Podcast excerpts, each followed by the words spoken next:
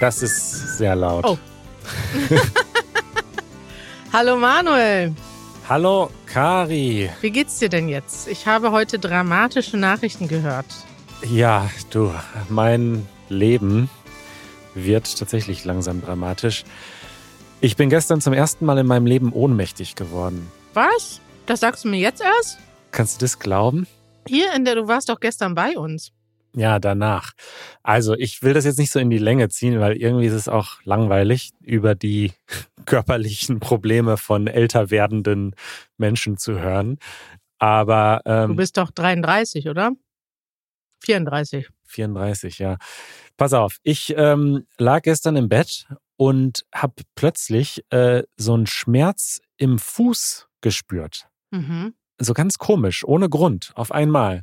Und ich habe den erst versucht zu ignorieren, aber der wurde irgendwie immer stärker und immer stärker und immer stärker. Irgendwann hat sich das so richtig durch den ganzen Fuß und sogar bis ins Bein gezogen. Und dann, also es war wirklich erstens ein sehr starker Schmerz und zweitens habe ich dann angefangen, mir Sorgen zu machen Ja. und habe, äh, weil es gab einfach so gar keinen Grund, weißt du? Also wenn dir plötzlich so grundlos was wehtut und der der Punkt, wo der Schmerz sozusagen herkam, war genau auf so einer Vene, weißt du? Mhm. Und dann habe ich den großen Fehler gemacht und habe angefangen zu, Zu googeln. Ah. Jo, das war dann äh, nicht so gut, weil da kamen dann natürlich viele, viele ganz furchtbare Optionen, was das theoretisch sein könnte. Und das hat mich dann, glaube ich, in noch mehr Panik versetzt. Und dann bin ich aufgestanden, um mir eine Schmerztablette zu holen. Mhm. Und äh, dann wurde mir plötzlich ganz schwindelig und mein Mund wurde plötzlich ganz trocken. Und dann habe ich mich hingesetzt und dann bin ich gefühlt ein paar Sekunden später wieder aufgewacht. Aber wie Joanna mir dann erzählt hat, waren es ein oder zwei oder drei Minuten Was? und ich war richtig weg. Ja, richtig in Ohnmacht gefallen. Und hat sie Krankenwagen gerufen oder was? Hat sie tatsächlich, als ich dann allerdings schon wieder wach war. Es war dann auch ein bisschen unnötig, ehrlich gesagt. Also der hätte gar nicht kommen müssen, weil ich war dann ja schon wieder wach und es war auch alles okay. Interessanterweise hat die Frau am Notruf die meiste Panik ähm, ge gemacht. Die hat so richtig hyperventiliert. Ich glaube, die war neu Was? in ihrem Job oder so. Also die, weil wir- wir waren eigentlich beide ganz entspannt und ich bin gerade wieder aufgewacht und wir wollten eigentlich eher so fragen, so, was machen wir jetzt nach dem Motto? Und aber nur bei dem Wort irgendwie Ohnmacht hat die richtig angefangen so zu hyperventilieren und hat quasi geschrien, die Adresse, ich brauche die Adresse. Und dann meinte sie nur so, ja, die Kollegen sind gleich da. Und dann kamen die halt wirklich und haben mich total lieb und nett durchgecheckt. Und ich hatte einen ziemlich niedrigen Puls, aber ansonsten ging es mir gut, bis halt auf diesen Schmerz.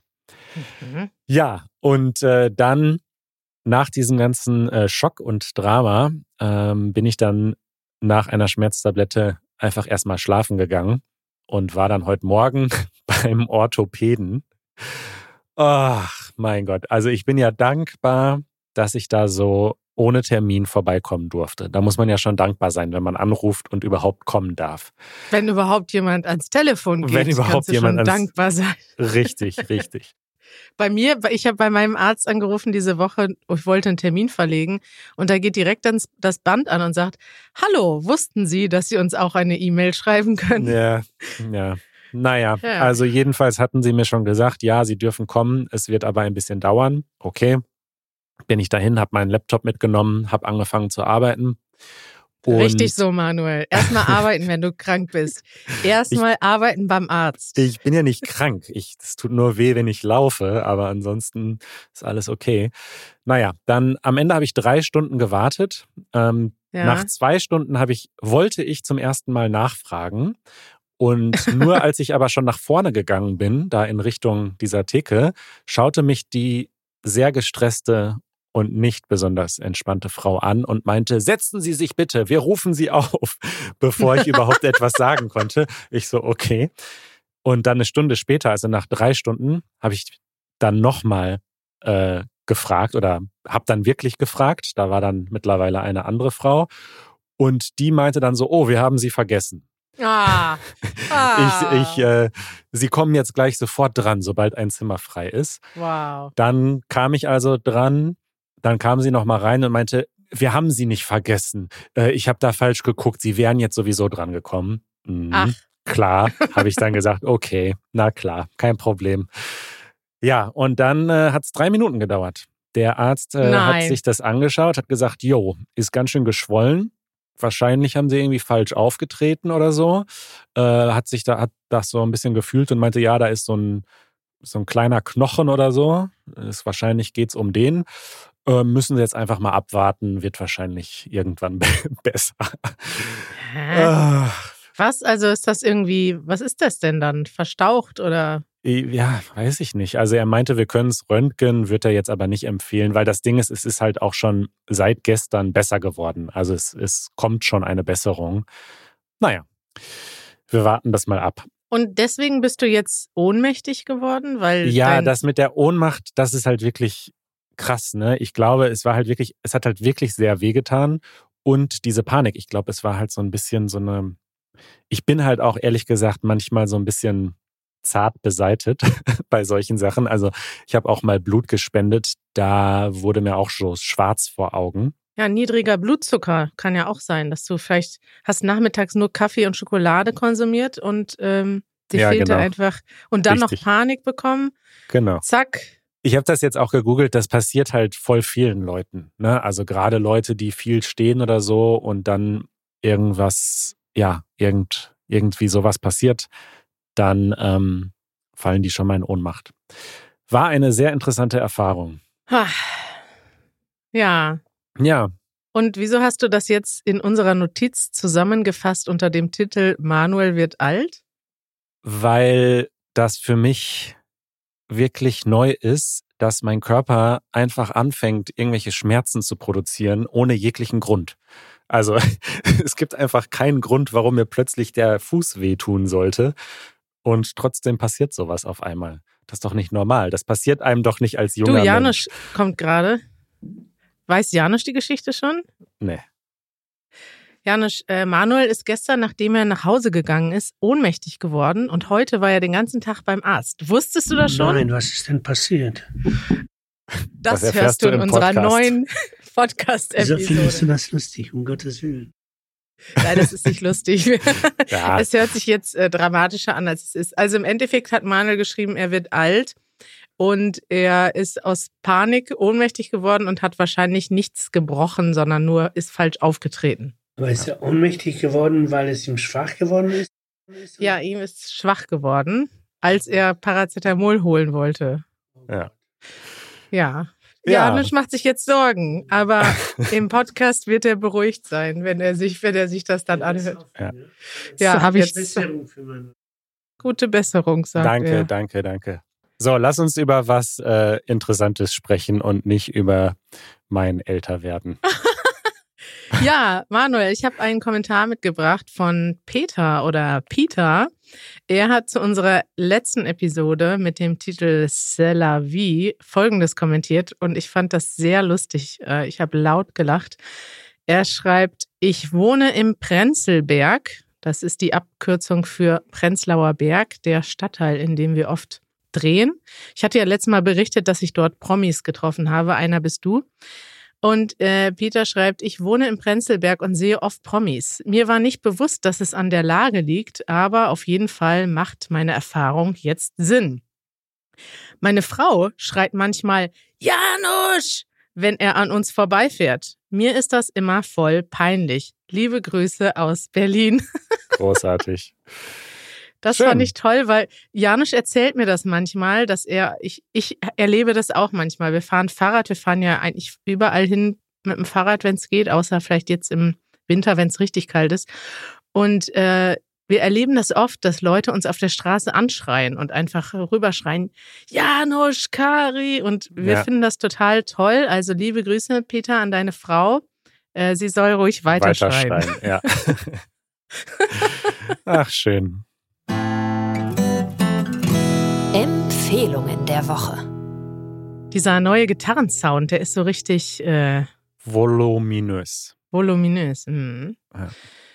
Manuel, ich habe dir eine Empfehlung mitgebracht, die ist, ich wollte sie erst nicht gucken, weil ich dachte, nein, nicht noch eine Doku über den Sturm aufs Kapitol. Aber sie war wirklich gut gemacht und ich werde sie dir deshalb trotzdem empfehlen und auch unseren ZuhörerInnen. Es hat sich ja gerade der 6. Januar gejährt.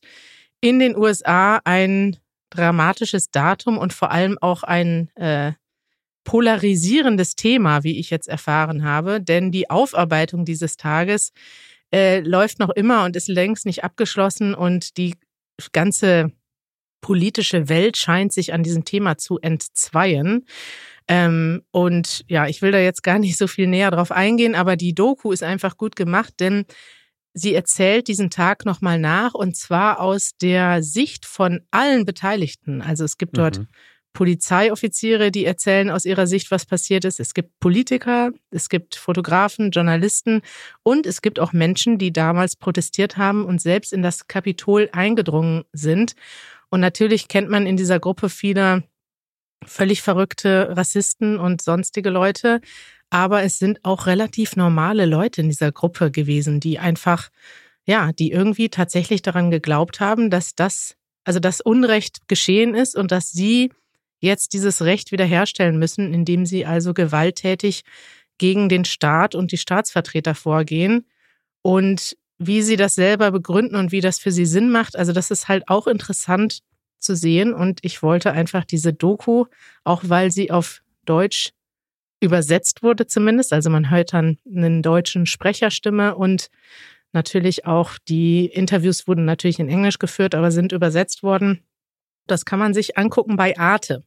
Gute Empfehlung. Ähm, schaue ich mir, glaube ich, noch an. Ich habe auch ein paar Podcast-Episoden ähm, zu diesem Jahrestag über das Thema gehört und ja, finde das auch ziemlich unglaublich, was da passiert ist. Und wie du schon gesagt hast, das ist noch äh, lange nicht aufgearbeitet. Ne? Also interessant. Ja. Ich äh, habe eine Empfehlung, die ich weitergebe von unserem Hörer Matti aus Wiesbaden. Und diese Empfehlung ist auch von Arte. Ach. Denn Arte ist ja ein äh, Fernsehkanal, das ist, glaube ich, eine deutsch-französische Kooperation. Ne? Also diesen Kanal gibt es ja. in Deutschland und in Frankreich. Und ich glaube, alles, was da läuft, läuft in beiden Ländern und wird dann auf Deutsch und auf Französisch übersetzt. Ist das richtig? Ja, und voll die schöne Idee, ne? Also normalerweise nimmt man ja Nachrichten immer national wahr. Und ich würde mir wünschen, dass wir das mit mehreren Ländern hätten. Ich würde gerne mal Nachrichten aus Polen sehen oder Nachrichten aus Dänemark oder anderen Nachbarländern. Und durch Arte habe ich so ein bisschen das Gefühl, zumindest so ein bisschen Einblick zu haben darin, worüber auch vielleicht Franzosen reden. Ja. Ja, das ist schön. Und die konkrete Empfehlung ist ein Arte-Programm mit dem schönen Namen Karambolage. Und äh, das, äh, ich vermute mal, Sie nennen das so, weil das von dem französischen Wort Carambolage stammt, was so viel wie zusammenstoßen bedeutet. Und in dieser Sendung werden äh, wöchentlich deutsch-französische Eigenheiten und Kuriositäten gezeigt und vorgestellt in so ganz kurzen Beiträgen, so zwölf Minuten. Und da habe ich mir gerade mal einen angeschaut über Chibo. Das ist ja so ein Laden, den es in Deutschland gibt, so eine Kette, haben wir, glaube ich, schon mal drüber gesprochen. Ja, ja. Ja. Die äh, verkaufen Kaffee, aber auch so ziemlich alles andere.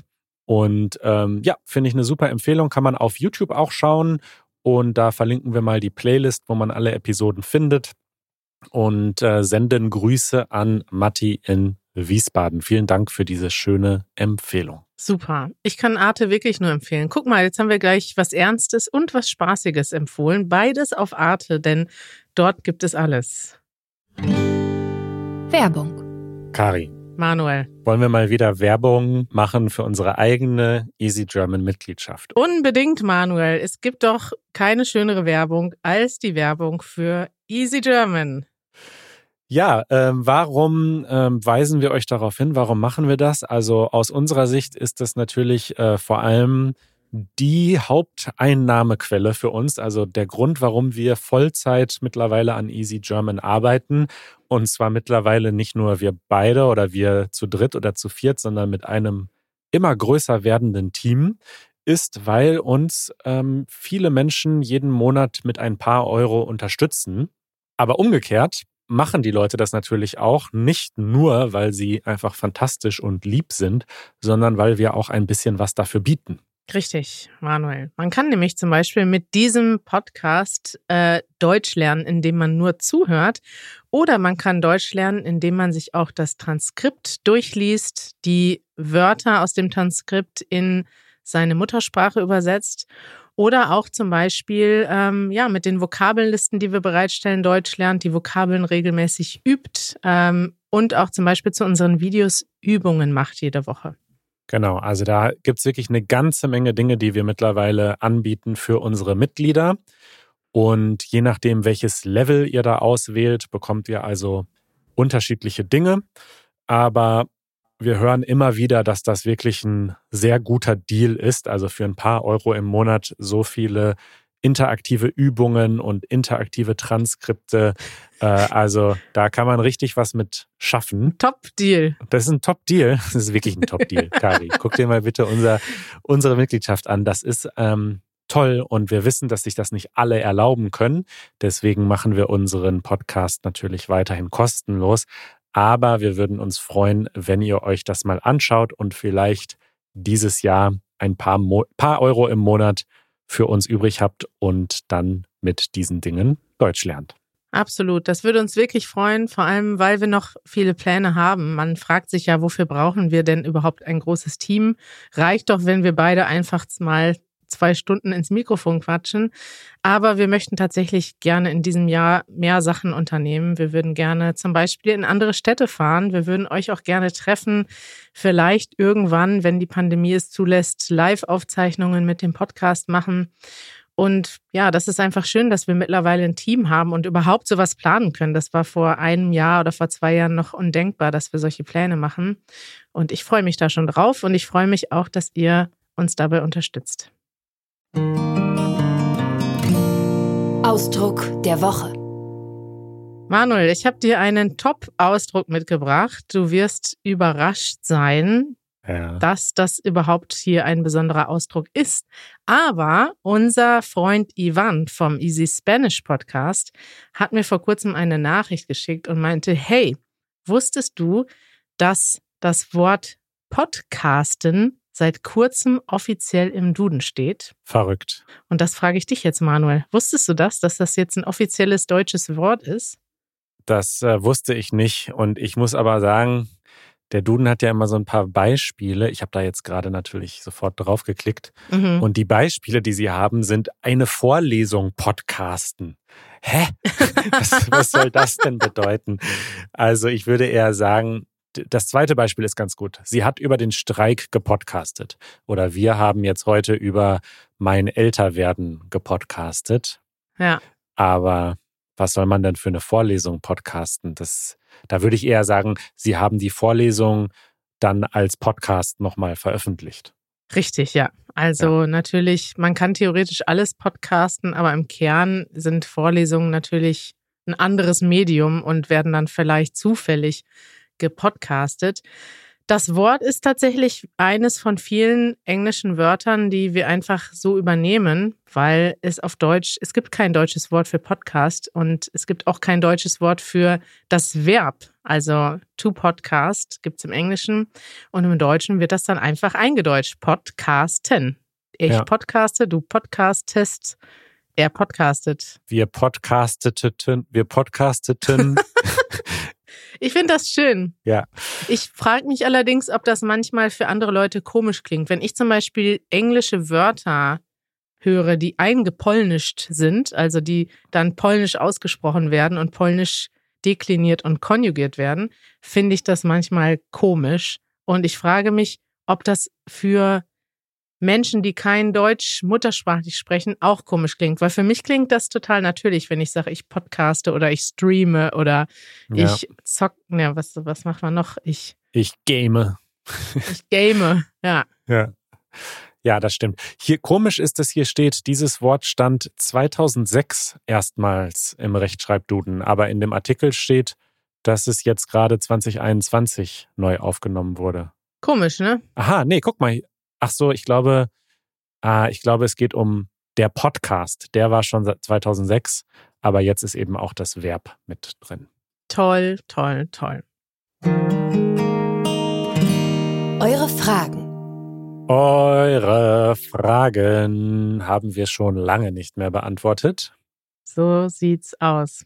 Und ich muss auch mal so ein kleines äh, Vorwort und eine kleine Entschuldigung an alle, die uns in der Vergangenheit vielleicht schon mal eine Frage geschickt haben, die wir dann nie beantwortet haben oder zumindest noch nicht beantwortet haben. Das liegt daran, dass wir natürlich äh, irgendwie dann doch immer eine Auswahl machen und jetzt auch nicht jede Woche nur Fragen beantworten wollen.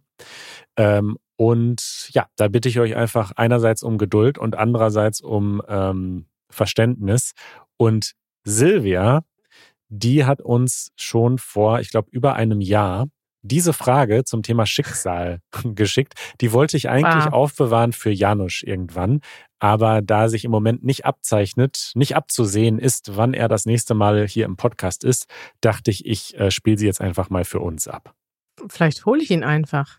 Ja, dann hol ihn noch mal kurz. Er war ja gerade auch schon kurz da. Genau, und dann beantwortet er das. Warte doch mal kurz, Manuel. Machen wir so.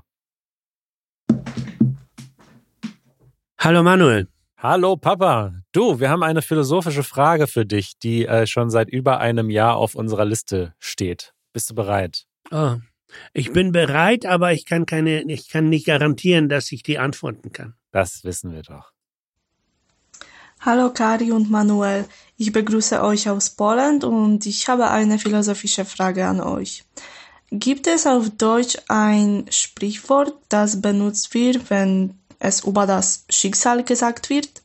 Also ich meine wie zum Beispiel pase lo que pase auf Spanisch oder co ma być to będzie auf Polnisch.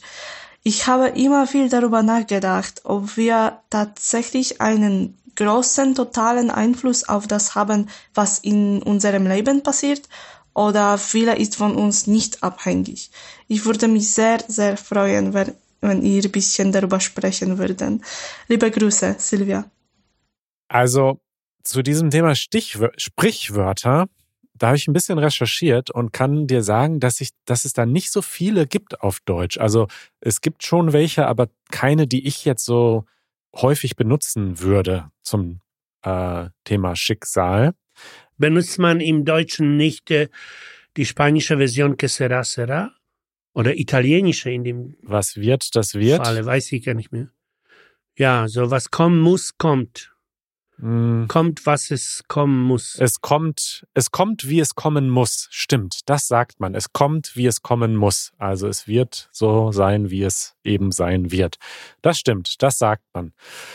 Und äh, jetzt bin ich gespannt, was du sagst ähm, zum Thema Schicksal. Glaubst du an das Schicksal? Gibt es so etwas wie ein Schicksal?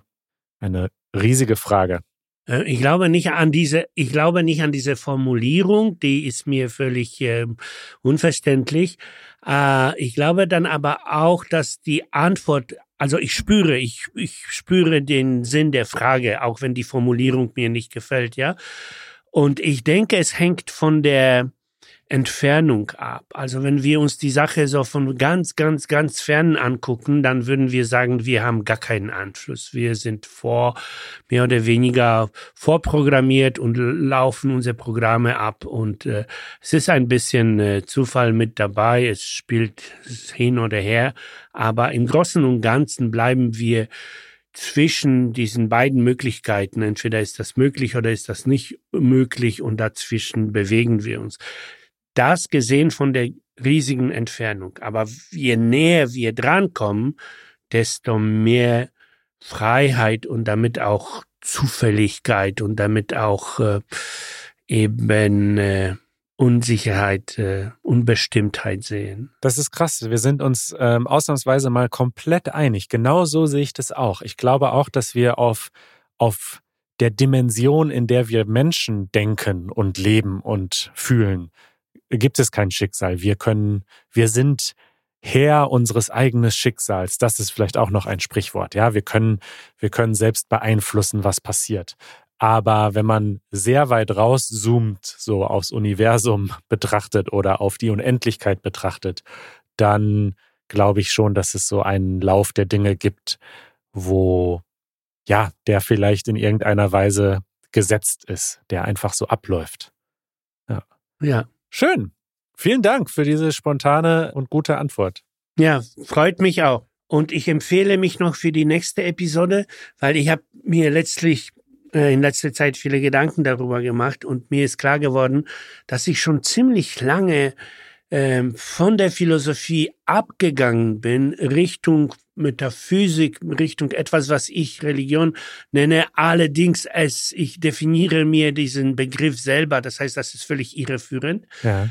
Ähm, aber um das, um das ein bisschen verständlich zu machen, sage ich, im Grunde interessiert mich im Moment mehr Mhm. die Frage, was wir nicht wissen können, was quasi außerhalb unserer äh, Erkenntnismöglichkeiten liegt, als das, was da drin ist sozusagen. Und äh, das würde ich dann nicht mehr Philosophie nennen, glaube ich, sondern eher Metaphysik oder halt Religion in dem weitesten Sinne. Okay, dann machen wir demnächst ein neues Podcast-Segment Metaphysik mit Janusz. ich freue mich drauf. Ja, das freut mich total. Das, das würde mich sehr stolz machen. Prima. Bis bald. Bis bald. Ciao. Ciao. Hallo Manuel, da bin ich wieder. Hallo Kari, das war eine, äh, nett, ein nettes Spontan Janusz philosophiert. Und äh, die nächste Frage kommt von Jacek. Hm. Ah, ich glaube, ah ja, mir auch aus Polen, äh, wohnt aber schon lange in FFM. Was ist nochmal FFM? Frankfurt, Frankfurt am, am Main. Main. Na klar. Äh, Jacek schreibt, hey, ich habe eine Frage zum Thema deutsche Kultur. Und zwar, seit Jahren beobachte ich die deutschen Fernsehsendungen, meint er, Ja, und mir ist klar geworden, dass Krimis sehr populär sind. Nicht nur der Tatort, absolut. sondern auch Notruf 110 heißt es, glaube ich, ne? und Ja. Soko und noch einige andere. Für mich sehen diese Sendungen ein bisschen wie, oder für mich sieht es ein bisschen aus wie das Seifenoper-Phänomen in Südamerika. Jetzt meine Fragen. Warum ist das so? Was ist die Ursache dafür? Ist es genauso mit Büchern? Und er schreibt noch, es klingt wie ein gutes Thema, ne? Tatsächlich, Manuel, wenn du auch Tatort gucken würdest, könnten wir daraus mal ein Thema der Woche machen.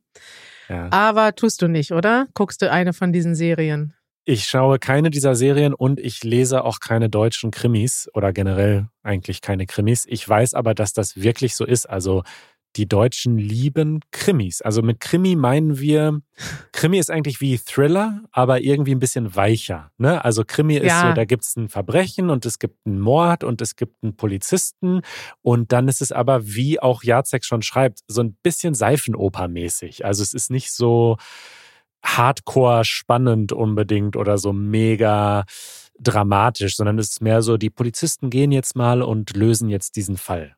Es gibt ganz unterschiedliche Krimis, also auch unterhalb, also diese Tatorte, das sind auch Serien aus verschiedenen äh, Städten, genauso wie Notruf und Soko. Und das gibt da verschiedene Teams und auch verschiedene Regisseure.